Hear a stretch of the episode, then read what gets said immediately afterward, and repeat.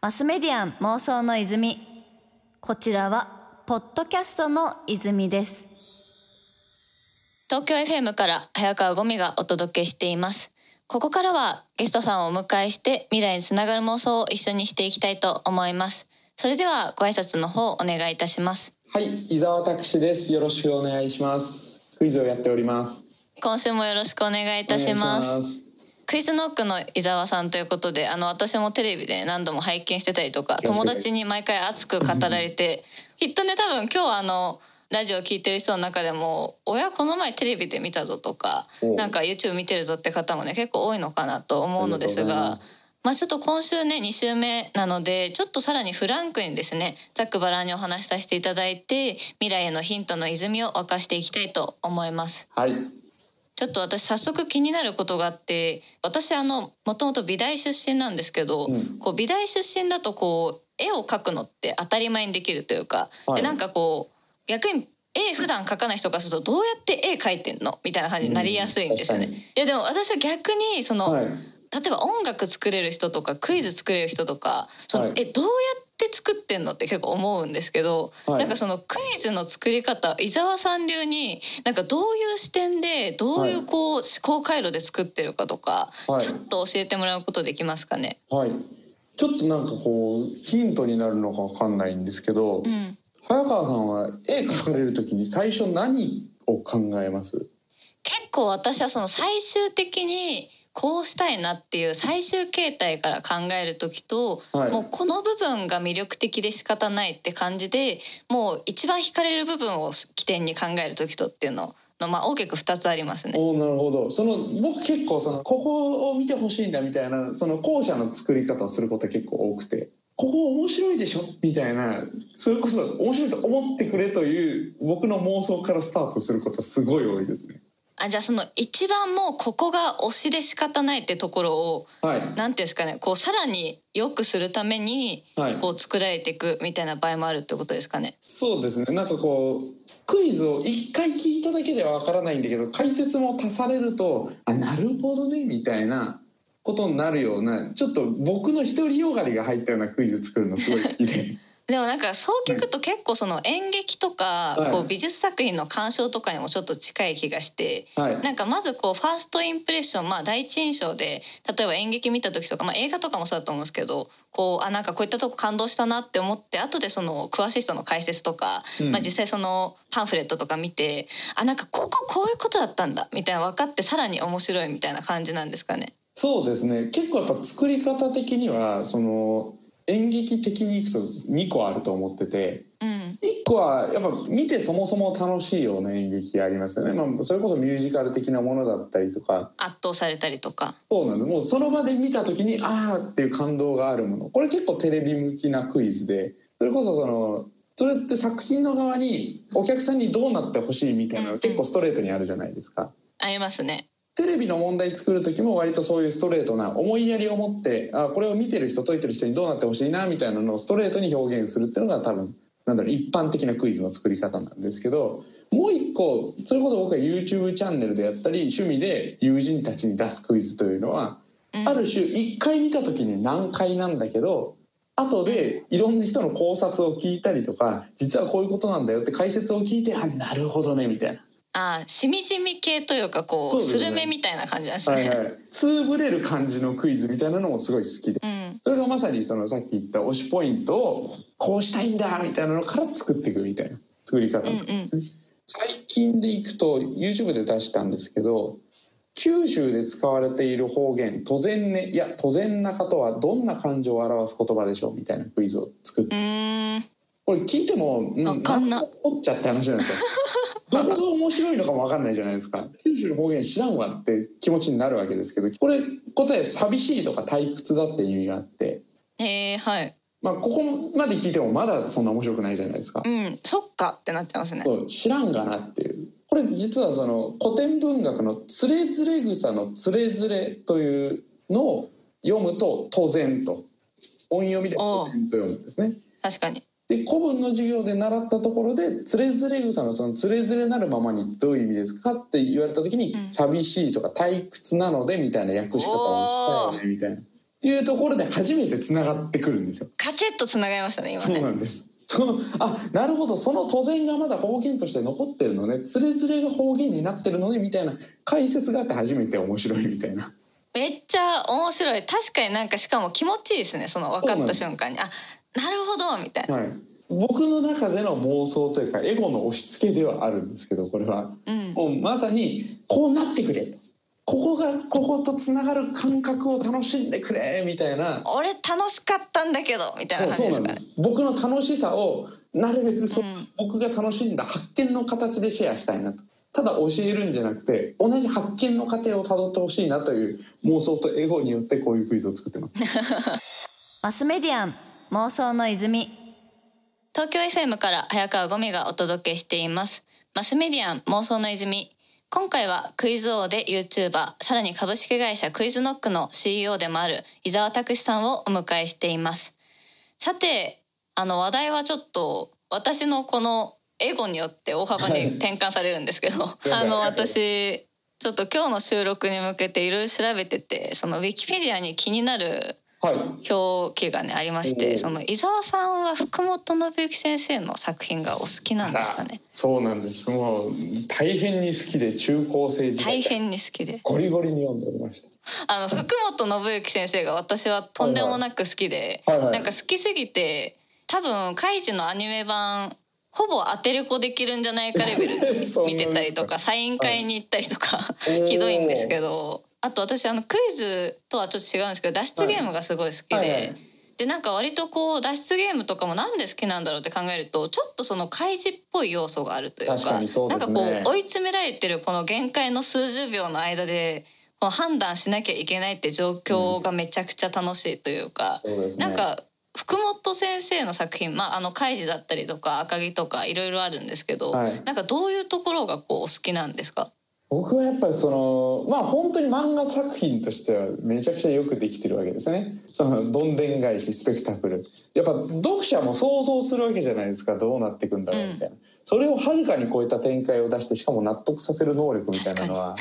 やっぱ確かに。福本先生半端なく強いなと思ってて、うん。まあ、それこそその脱出ゲームとかクイズは開示でいうと沼編に近いなというかあわかります私一番沼編が好きです、沼編最高ですあねの2期のやつですね、はい、もうね何を言ってもネタバレになるんですけどえうん。そんなところで水槽を使ってあれをああするんだみたいな。そのそっちかってやつですねそっちかみたいな。圧倒的な準備の過程なんてね、あれって。で特にやっぱカイジって本当に準備の漫画だなと思ってて確かに準備の時間長いですからね。そうなんですよね。何してんだろうこの準備みたいなのをすごいテレビ的にある種見せて、うん。それのこう答え合わせがどんどん行われていくみたいなのが、まあ、カイジの基本展開だと思うので E カードとかじゃんけんとかは多分その場のひらめきもあると思うんですけど、まあ、ただひらめいたものをちゃんと準備していくわけで、それってなんだろう僕がクイズに対してだったりとかテレビ出演に対してやってる基本スタンスはまさにその準備で。あーなんかちょっとこう被る部分もねそうなるとありますね。今までのこう積み重ねの中のどれが使えるみたいなことですもんね、そうですね。やっぱ手札をいっぱい自分の中で持っておくとかあとやっぱりうん。テレビ出る時は僕はキャラ的には雑学をよく振られるので今日こんな話題展開になりそうだからこの雑学予習しとくかとか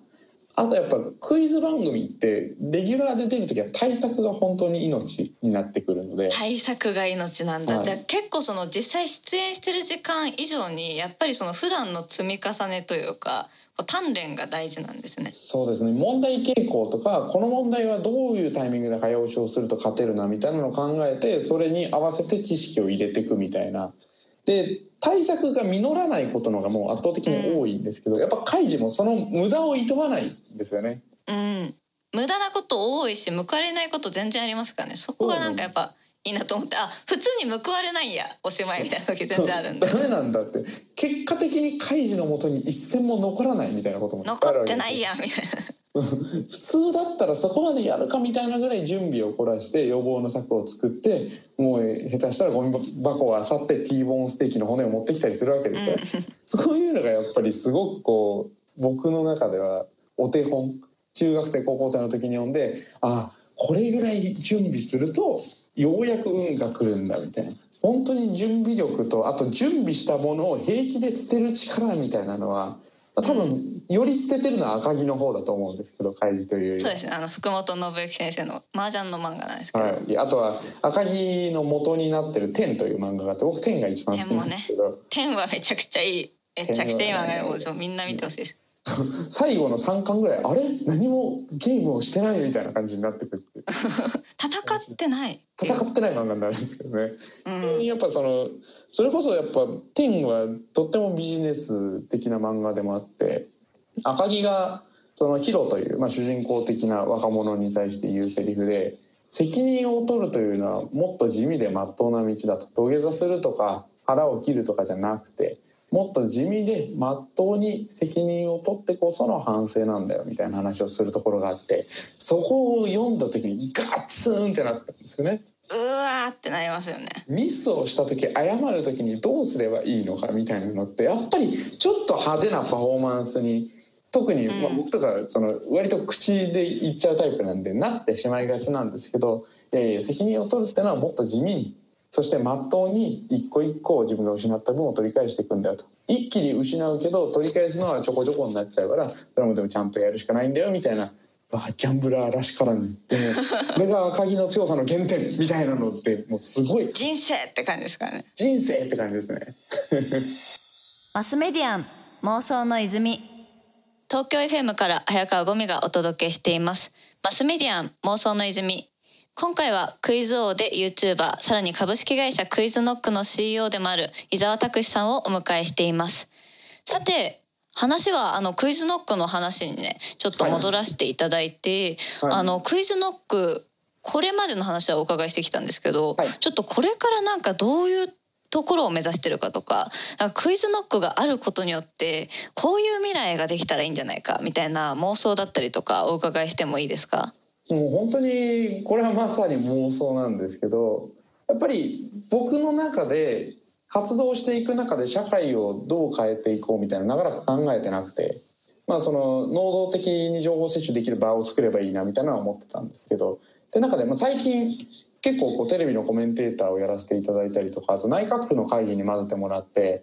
僕のスタンスとしてもうちょっとやっぱ社会に関わっていくという気持ちを持たなきゃダメだなとこの1年ぐらい思いまして。影響力もね増えてきて、消極性に対しての反省があったんでちょクイズノックが社会をどう良くしていくのかみたいなのを考えなきゃなと思って1年ぐらい過ごしてたんですけどその上でなんかこうどうしていこうかみたいな最近の妄想があってはい。これはあの社員にもうんちょっとそれは分かりづらいとか違うんじゃないと言われつつ僕が掲げてる妄想なんですけど、はい。そのクイズノックを知の飛行場にしたいなって思ってるんですよね。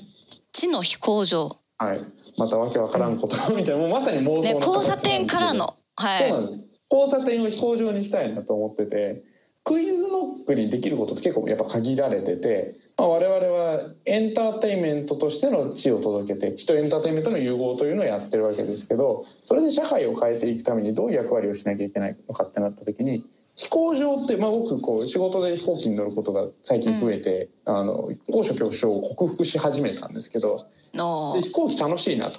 飛行場楽しいなってなった時に飛行場ってどこにでも行ける場所であるししかもどっかに行きたくなる場所でもあるなと思うんですね。うん確かにそうですね。なのでクイズノックという YouTube だったりウェブサイトだったりクイズノックが作ってるゲームを通じて何でも知ることができる。これがどこにでも行けるんですね。どこにでも行ける。はい、しかもクイズノックで何かを見てると自分で調べたくなると。あれこれって何なんだろう。これ面白そうだからもっと知ってみよう。みたいな深掘りをしたくなる。これがどこかに行きたくなるという飛行場の機能。なのでどこへでも行けるし、うん。どこへでも行きたくなるというメディア群を目指してクイズノックを運営していけばよりこう自分で考えて自分で情報を摂取していってで自分で判断できるような人たちによる社会ができるんじゃないかなと。そういう形でどんどん社会を知でアップデートしていけるんじゃないかなと思ってはい。いるので、なんとなくこう知の飛行場みたいなものができるとかっこいいなって思ってます。